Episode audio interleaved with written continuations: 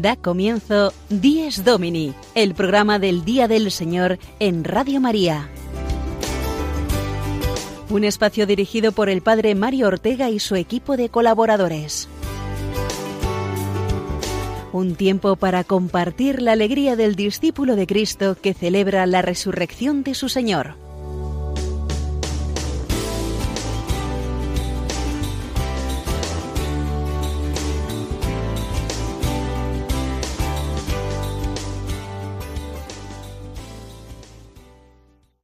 Muy buenos días, queridos amigos de Dies Domini. Sed muy bienvenidos a este espacio semanal del Día del Señor. Recibido el cordial saludo de un servidor, el Padre Mario Ortega, director de este programa en esta mañana de domingo, trigésimo segundo del tiempo ordinario, día hoy de la Iglesia diocesana.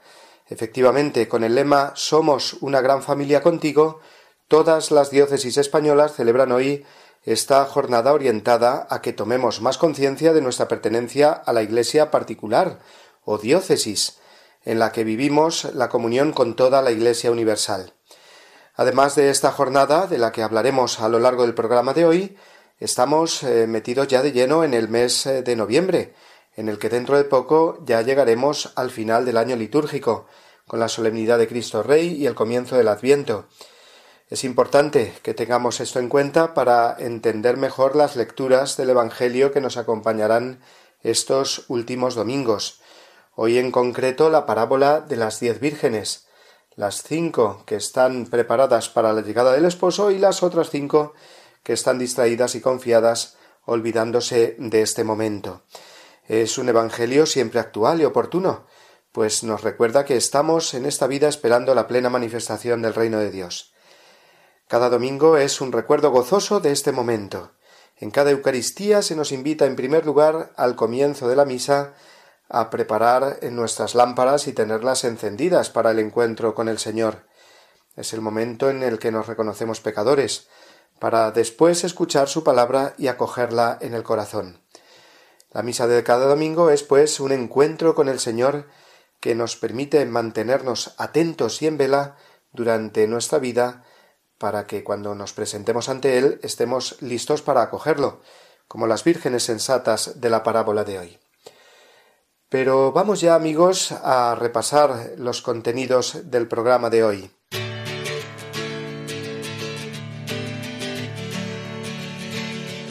Porque nuestro Dies Domini de esta mañana arrancará con el editorial semanal hoy hablando de la Iglesia diocesana, para después dar paso a la noticia destacada de esta semana en Roma.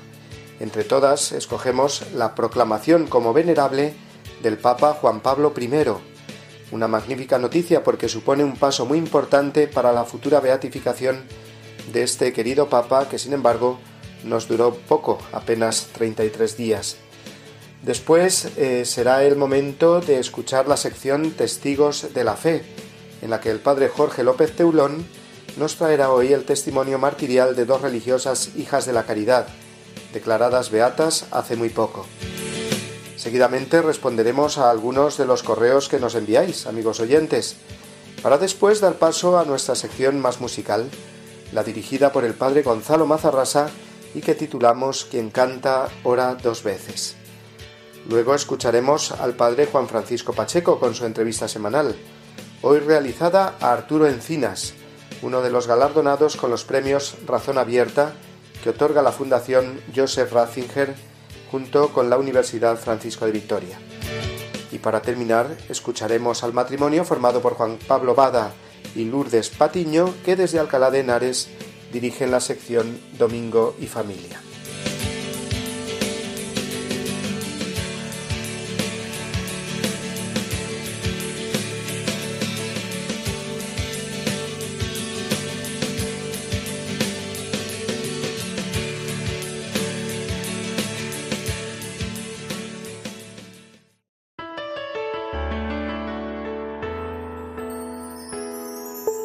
Somos una gran familia contigo.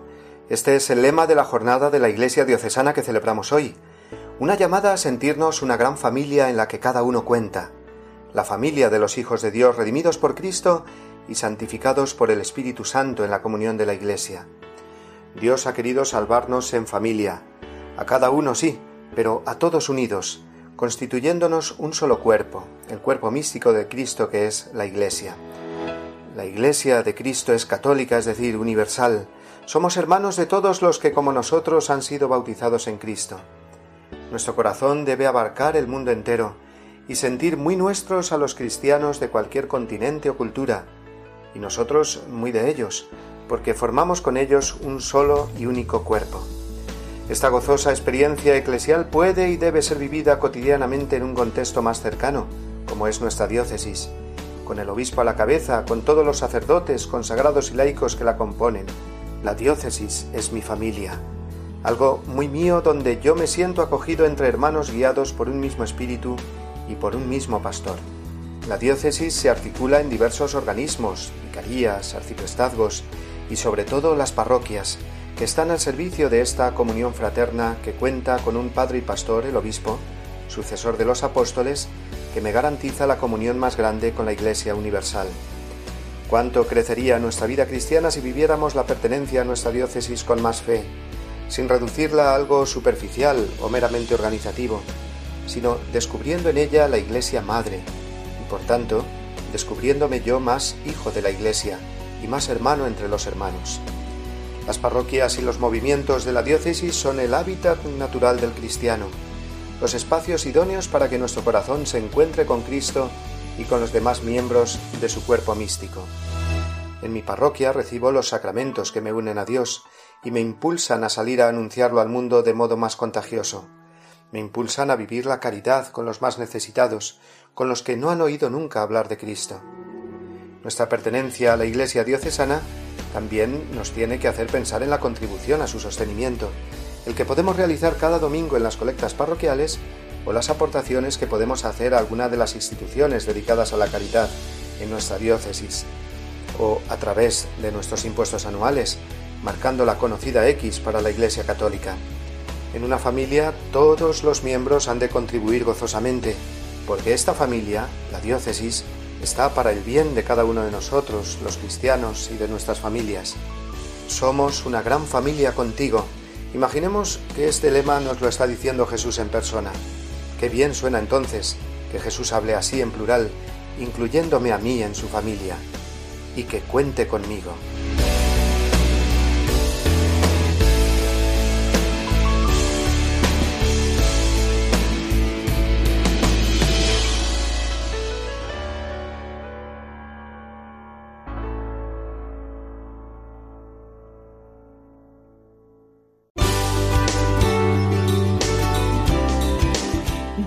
Domini, el programa del Día del Señor en Radio María.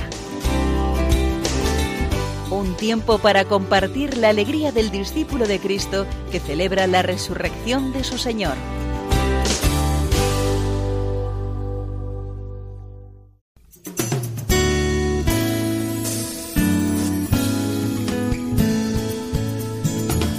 Iglesia desde Roma, la noticia semanal desde la ciudad eterna.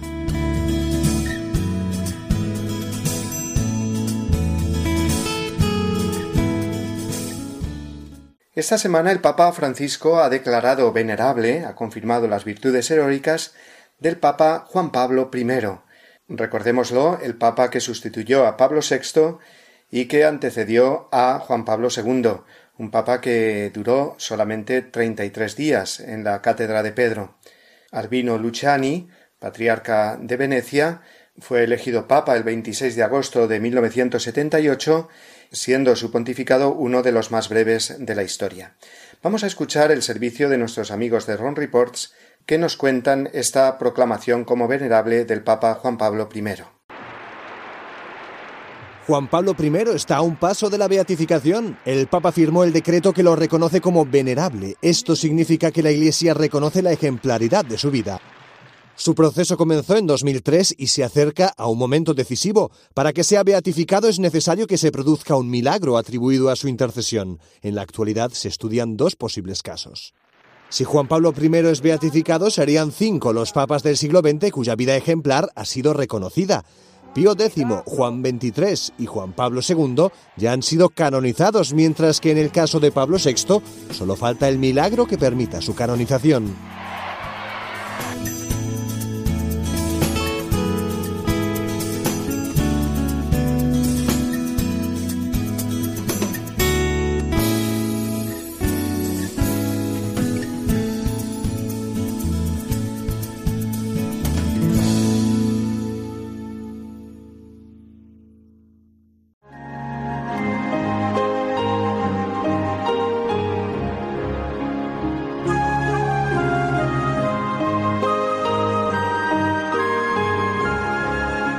Cristo, alegría del mundo, resplandor de la gloria del Padre. Bendita la mañana que anuncia tu esplendor al universo. En el día primero tu resurrección alegraba el corazón del Padre. En el día primero vio que todas las cosas eran buenas porque participaban de tu gloria. La mañana celebra tu resurrección y se alegra con claridad de Pascua. Se levanta la tierra como un joven discípulo en tu busca, sabiendo que el sepulcro está vacío. En la clara mañana tu sagrada luz se difunde como una gracia nueva. Que nosotros vivamos como hijos de luz y no pequemos contra la claridad de tu presencia.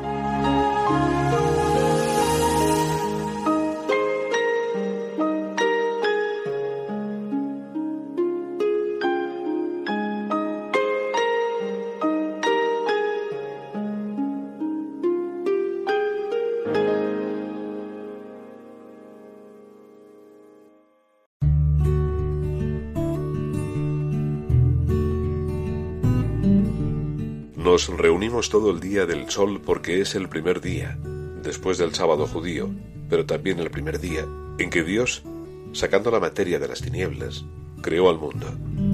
Ese mismo día, Jesucristo nuestro Salvador resucitó de entre los muertos. San Justino.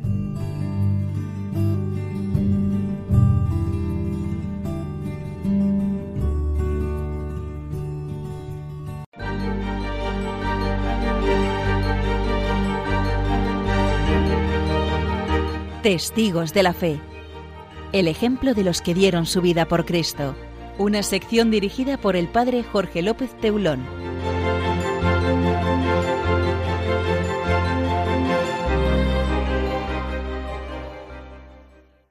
En tres semanas, la Santa Madre Iglesia ha procedido en España a dos beatificaciones que suman 169 nuevos mártires de la persecución religiosa en España todos ellos miembros de congregaciones con carismas fundacional misionero, los 109 de la Congregación de Misioneros Hijos del Inmaculado Corazón de María, los famosos claretianos, el pasado 21 de octubre, y ahora recientemente estos 60 de la Congregación de la Misión, de los Padres Paules.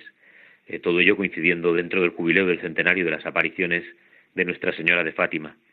En total son 1875 los santos y beatos de esta persecución que ya han llegado a los altares. San Vicente de Paul era gran devoto de los mártires y escribía Si viésemos en la tierra el lugar por donde ha pasado un mártir, nos acercaríamos a él con respeto y lo besaríamos con gran reverencia. Eso escribía el 19 de agosto de 1646. Y también en otro lugar, en otro de sus escritos, podemos leer cuántos motivos tenemos para dar gracias a nuestro Señor por haber concedido a esta compañía el espíritu de martirio, luz y gracia que lo hace ver como algo grande, luminoso, esplendoroso, divino. Por uno que reciba el martirio, vendrán otros muchos. Su sangre será como una semilla que dará fruto y un fruto abundante. Bien, pues entre estos sesenta nuevos mártires solo hay dos hijas de la caridad, pero hoy queremos hablar de ellas.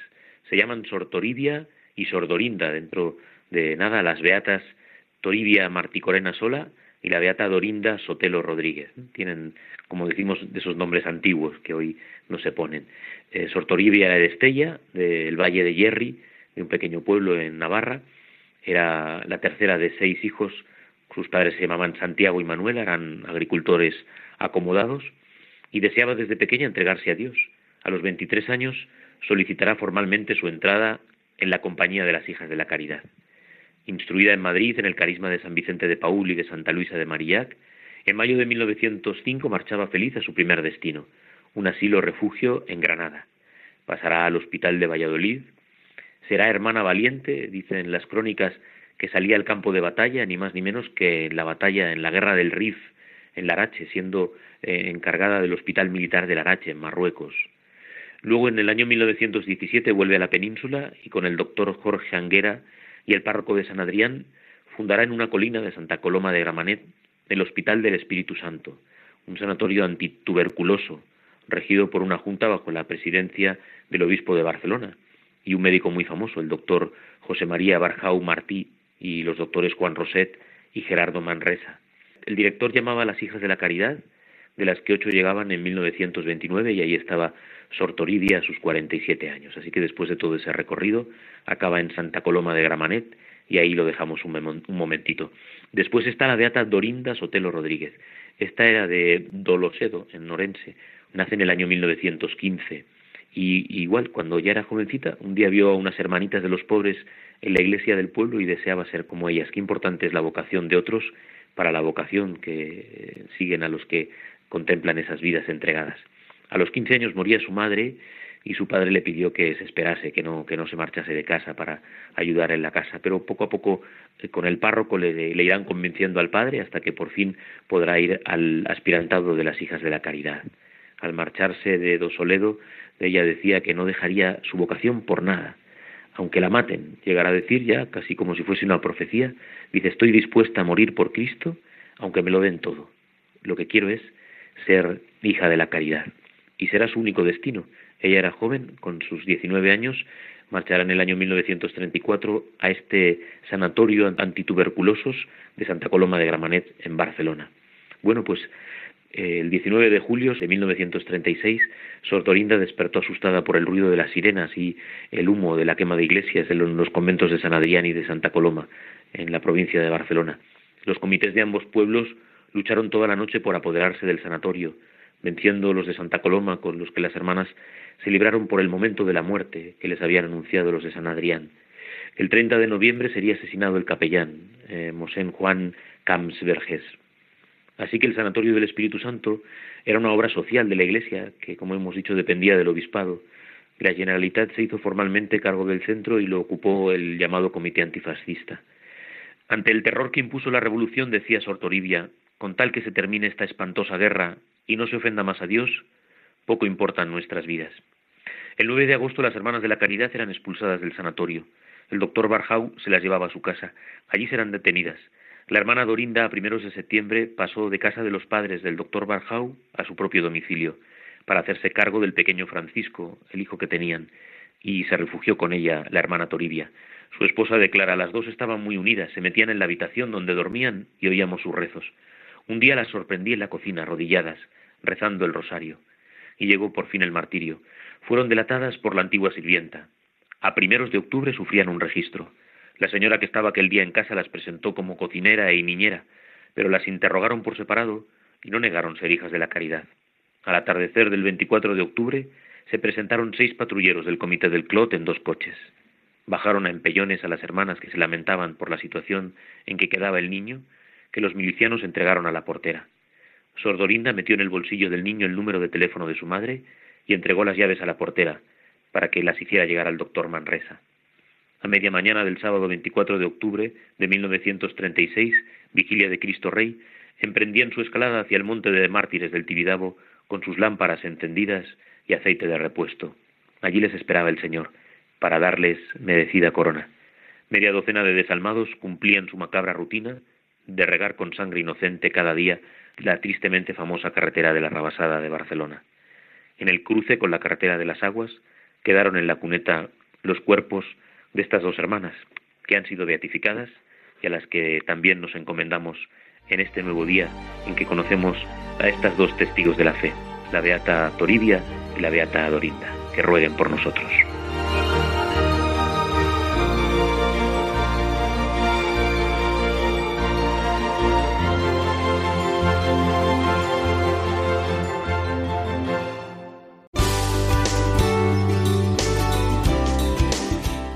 Domini, el programa del Día del Señor en Radio María.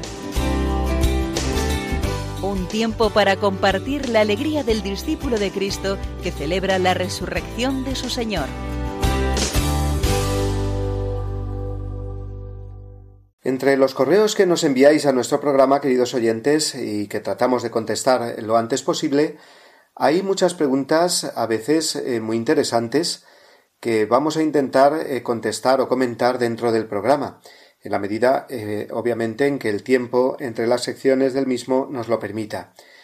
La mayoría de las veces vuestras preguntas o sugerencias por correo las contestamos de forma individual, pero hoy quiero aprovechar la pregunta que nos hacía hace unas semanas Andrés desde Córdoba, ya que hoy es el día de la Iglesia diocesana y este oyente nos preguntaba acerca de la diferencia que hay entre una diócesis y una archidiócesis. Interesante pregunta, que seguro que más de alguno eh, que nos escucha ahora también se la ha hecho alguna vez. Pues vamos a comenzar por saber exactamente qué es una diócesis. Y dice así el Código de Derecho Canónico en el Canon 369.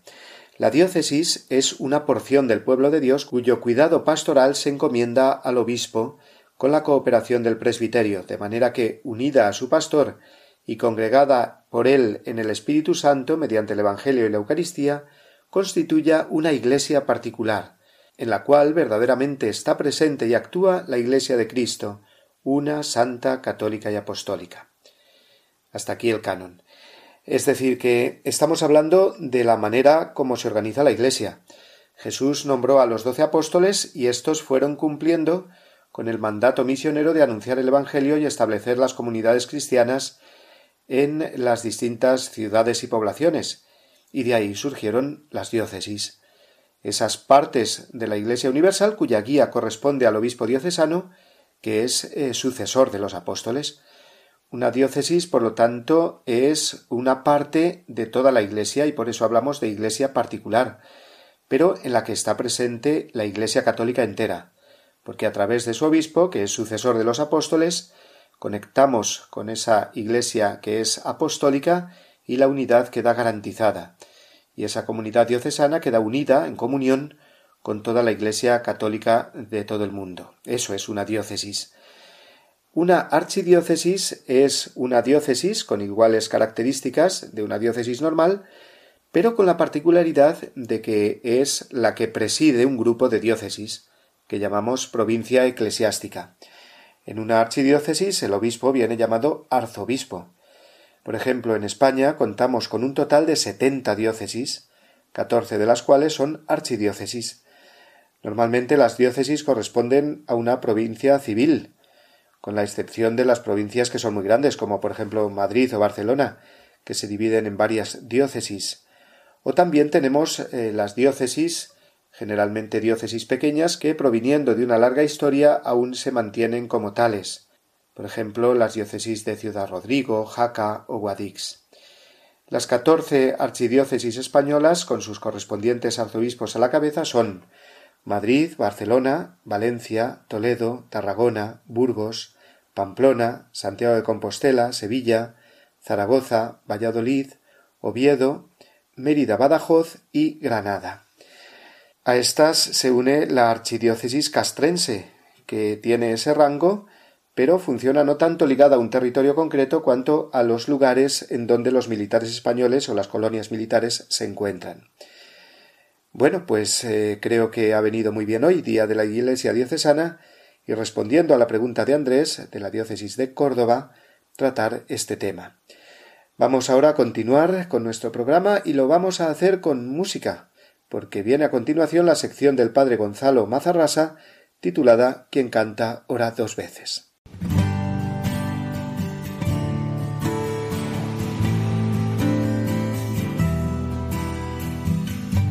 Quien canta ora dos veces. La reflexión musical del padre Gonzalo Mazarrasa.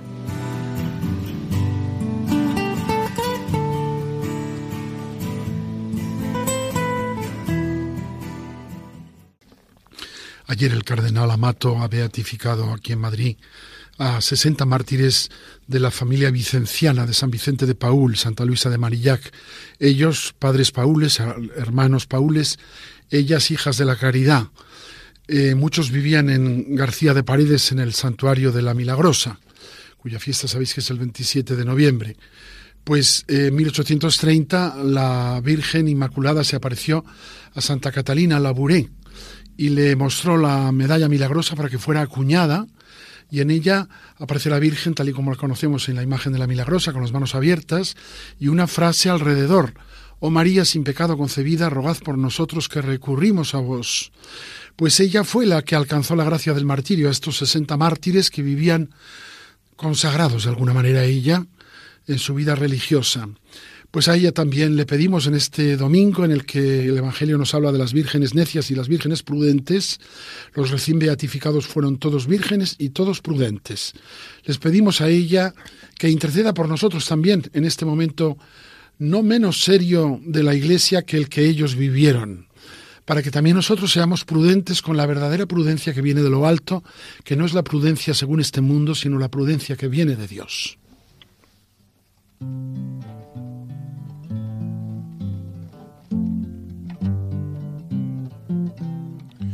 Inmaculada Virgen, en el cielo celebran hoy tu santa concepción.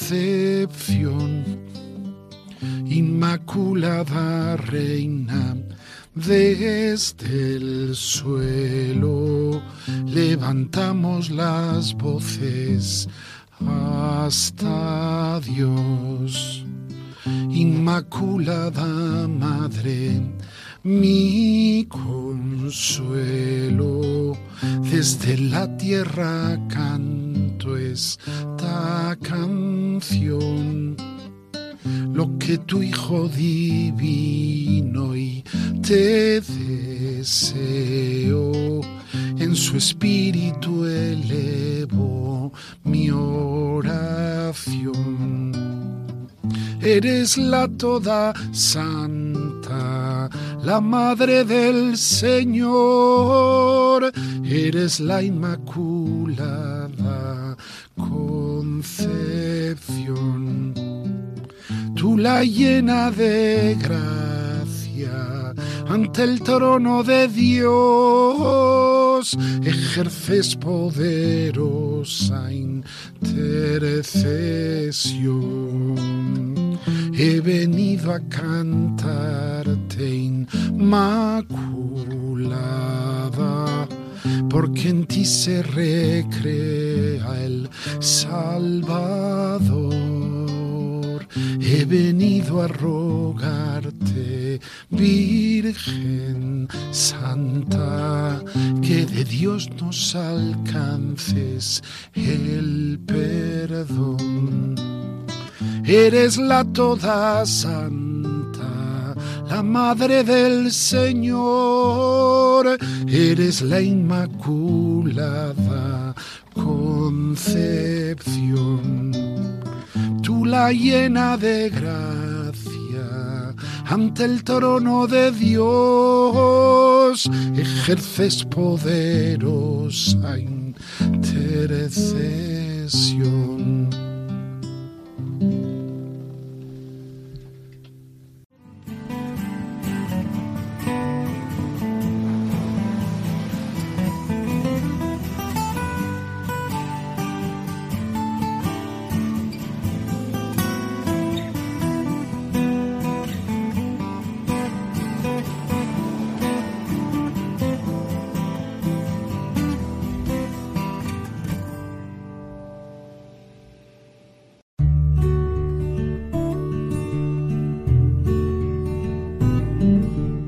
Jesús resucitó de entre los muertos el primer día de la semana. En cuanto es el primer día, el día de la resurrección de Cristo, recuerda la primera creación.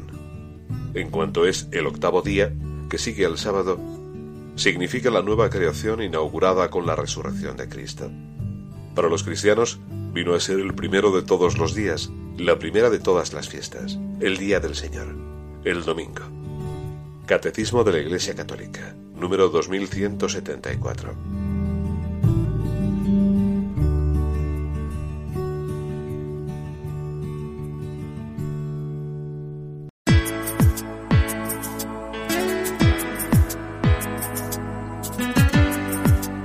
Firmes en la fe. La entrevista de la semana de la mano de Juan Francisco Pacheco.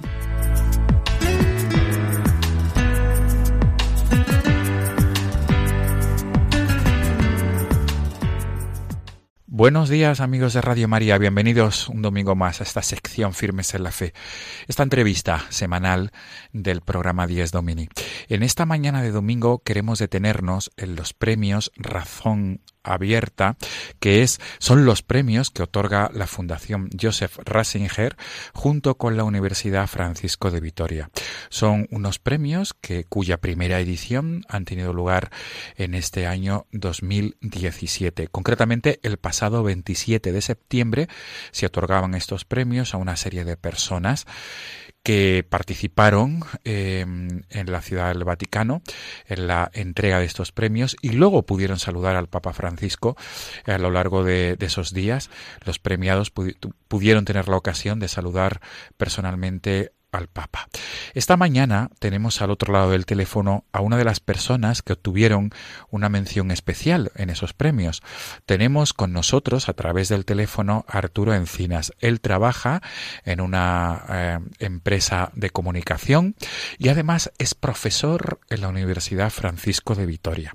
Arturo Encinas ha obtenido una mención especial de estos premios eh, Razón Abierta por su trabajo en el mundo de los videojuegos y el, concretamente por, por, su trabajo titulado La enseñanza, la narración de los videojuegos.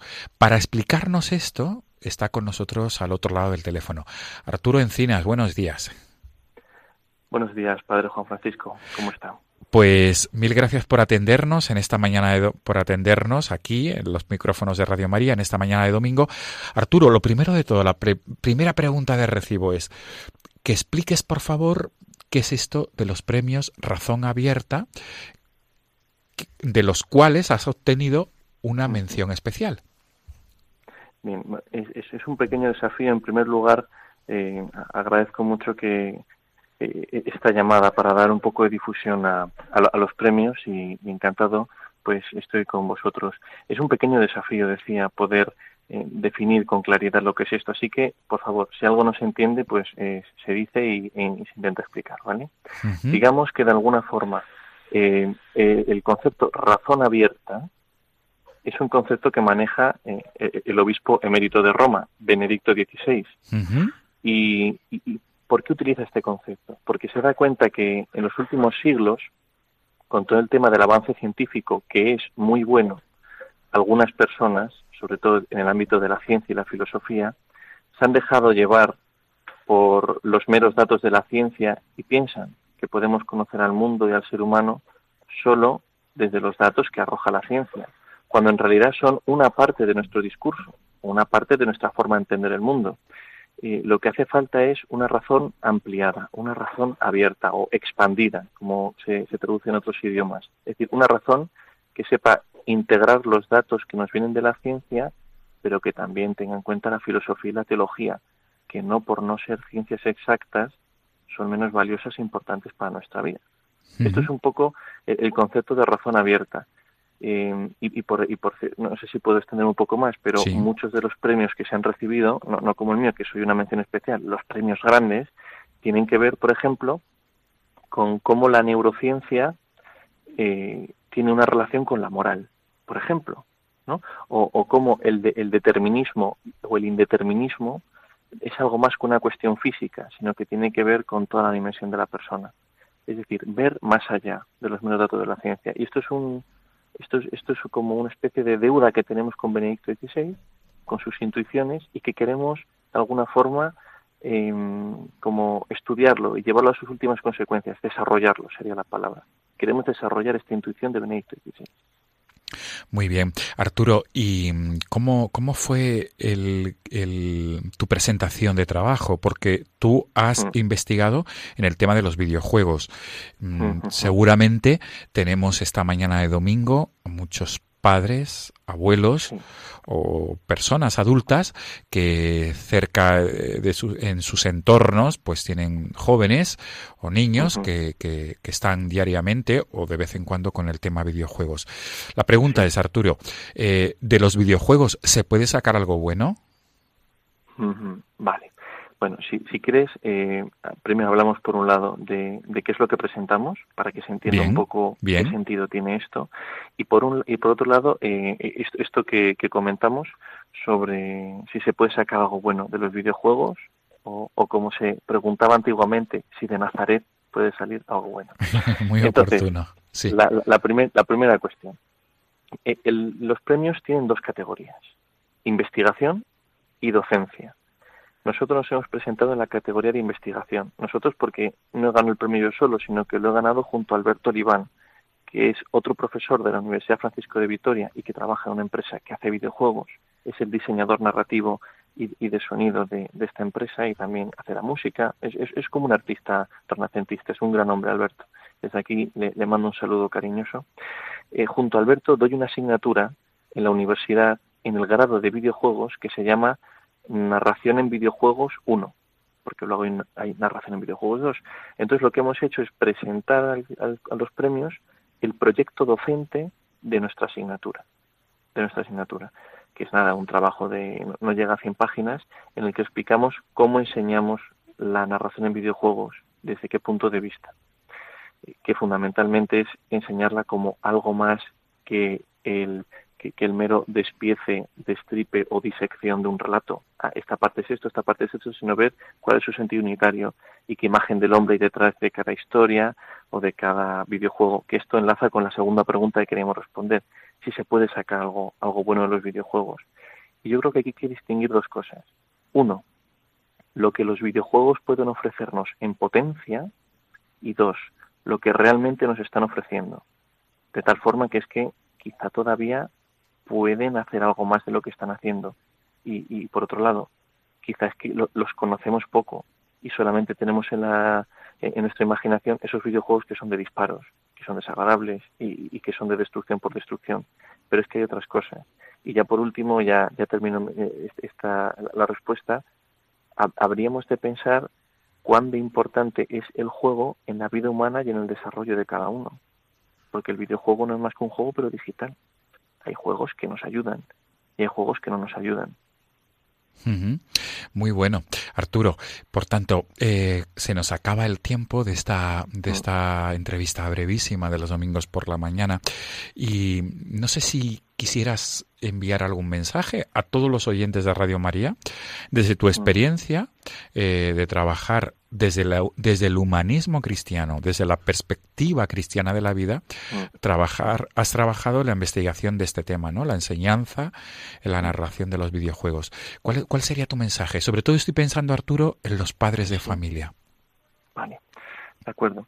Pues lo primero, mucho ánimo y mucha alegría, porque los videojuegos pueden ser tan buenos o tan malos como una buena conversación o una mala película. Eso en primer lugar. En segundo lugar, em, los padres de hoy en día son gente que viven en el mundo de la información, que se informen de aquello a lo que están jugando sus hijos y que se informen de aquello a lo que podrían jugar, porque ya que van a jugar, que jueguen algo que merezca la pena, que les construya y que no solamente les haga pasar un buen tiempo. Que esos padres se informen, pero que no tengan miedo y que si se encuentran perdidos, pues que busquen ayuda. Eh, quien quiera, a cualquier padre, desde este medio, les digo, escriban al mail del programa de, esta mañana, el domingo en Radio María, escriban allí y ellos les pondrán en contacto conmigo. Yo estoy dispuesto a ayudar a quien sea, aquí tienen una mano amiga. Pero en cualquier caso, ustedes pueden hacer mucho informándose, porque información hay muchísima. Por supuesto, por supuesto Arturo. No dudes que quizá algunos padres se pongan en contacto contigo porque es fácil volver a escuchar el programa a través del podcast del mismo. Y por tanto eh, no cabe duda que, que, quizá algunos padres puedan ponerse en contacto a través de la dirección de correo electrónico del programa y con muchísimo gusto damos tu contacto para aquellos que se quieran informar con más detalle de este mundo tan, tan complejo, pero a la vez tan actual del mundo de los videojuegos. Pues Arturo Encinas, mil gracias por atendernos en esta mañana. Arturo Encinas, que no hemos, no hemos dicho que también eres padre de familia y por tanto te toca muy de cerca este tema de, de la educación de los hijos. Arturo Encinas, profesor en la Universidad Francisco de Vitoria, de Madrid, eh, comunicador en una empresa, ¿no? De, valga la redundancia, de comunicación y, y has sido uno, uno de los, has, obtenido, mejor dicho, una mención especial en los premios Razón Abierta en esta edición del año 2017. Mil gracias por atendernos, Arturo, y hasta pronto. Gracias a vosotros. Hasta pronto. por, por, hacerme un hueco en el programa. Hasta pronto. Un abrazo, Arturo. Feliz Día del Señor. Amigos de Radio María, nos volvemos a encontrar el próximo domingo. Hasta entonces.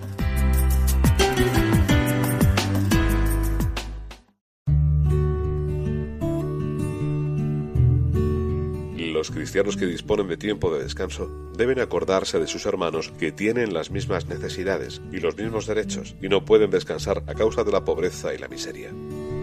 El domingo está tradicionalmente consagrado por la piedad cristiana a obras buenas y a servicios humildes para con los enfermos, débiles y ancianos. Catecismo de la Iglesia Católica, número 2186.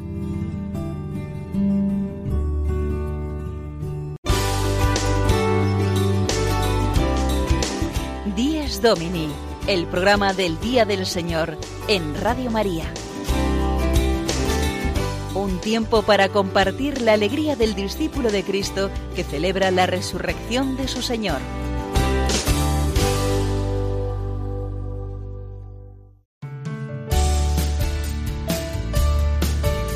Domingo y familia. El Día del Señor vivido desde la Iglesia Doméstica por Juan Pablo Bada y Lourdes Patiño.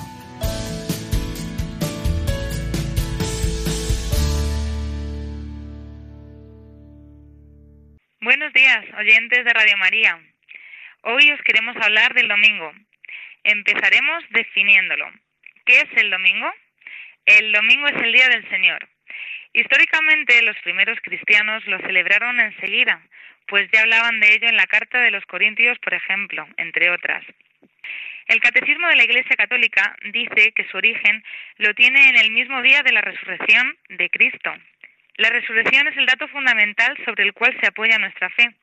Decimos y recordamos, si Cristo no ha resucitado, vana es nuestra predicación y nuestra fe en definitiva. Bueno, y es el día del Señor porque es el día para el Señor, para que el hombre le dedique culto en ese día entre todos el resto de la semana. De hecho, Juan 23, en su famosa encíclica Pacem in Terra, dice, el hombre es criatura dotada de un alma hecha a imagen y semejanza de Dios. Y recordaba, el tercer mandamiento es santificar la fiesta. Hemos querido hablar del domingo porque nos damos cuenta de la importancia que tiene en la vida de un cristiano.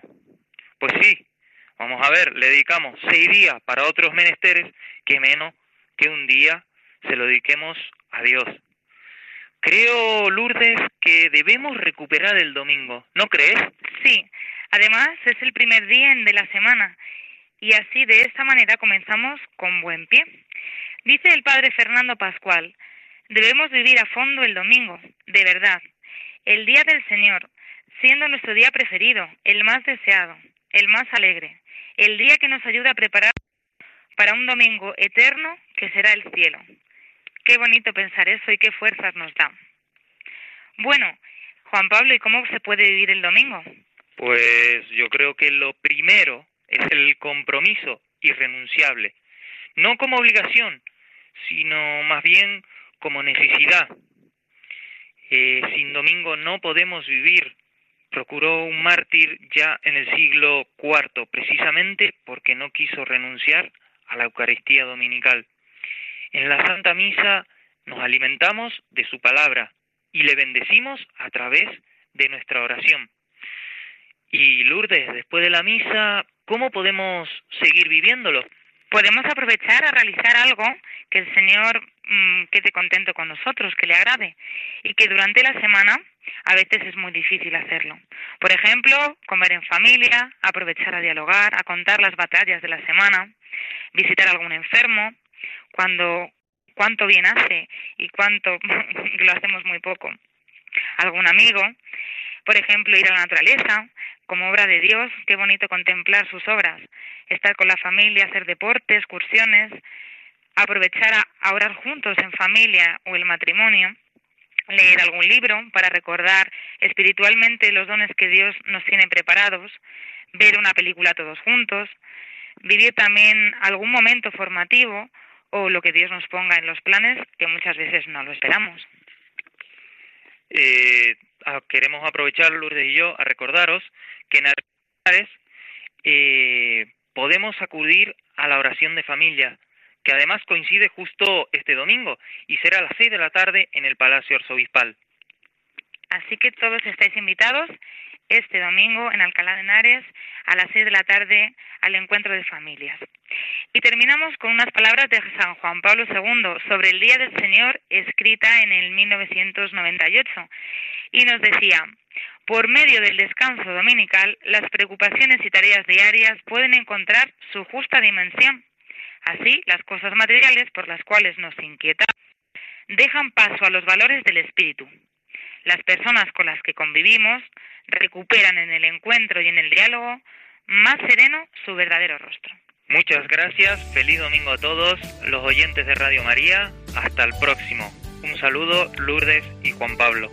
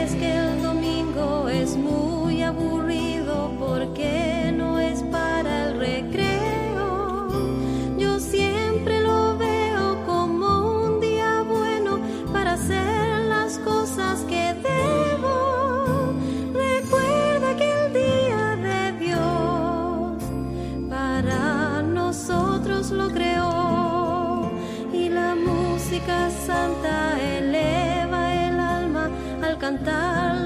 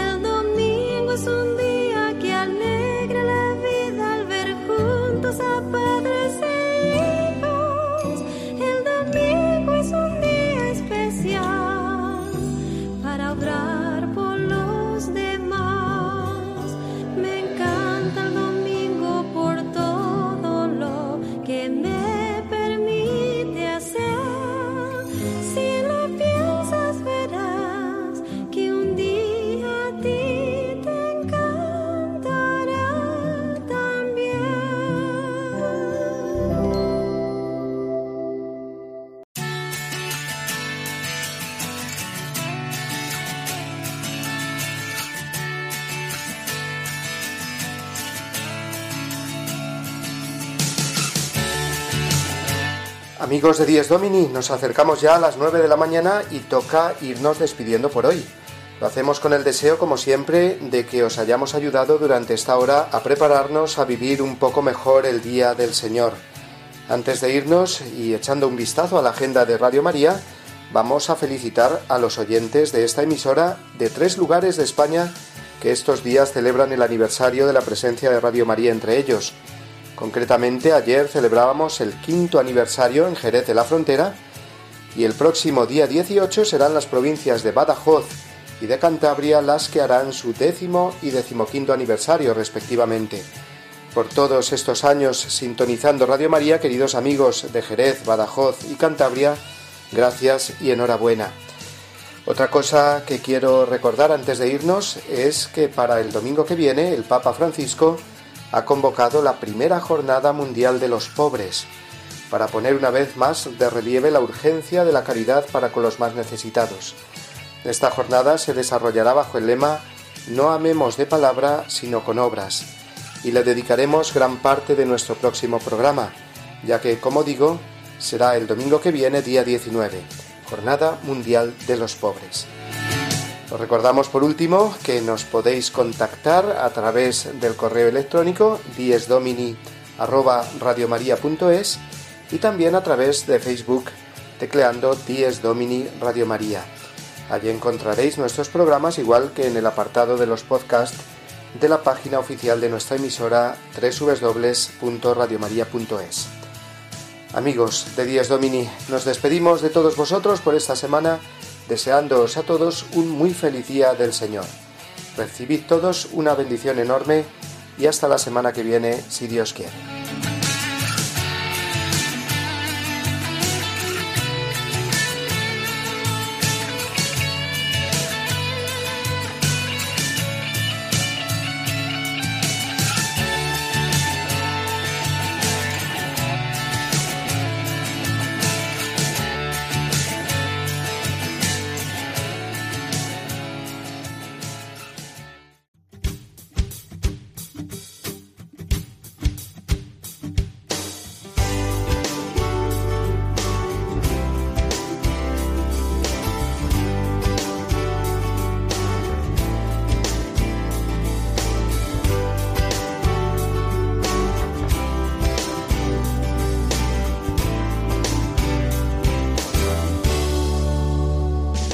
Y así termina Dies Domini, el programa del Día del Señor en Radio María.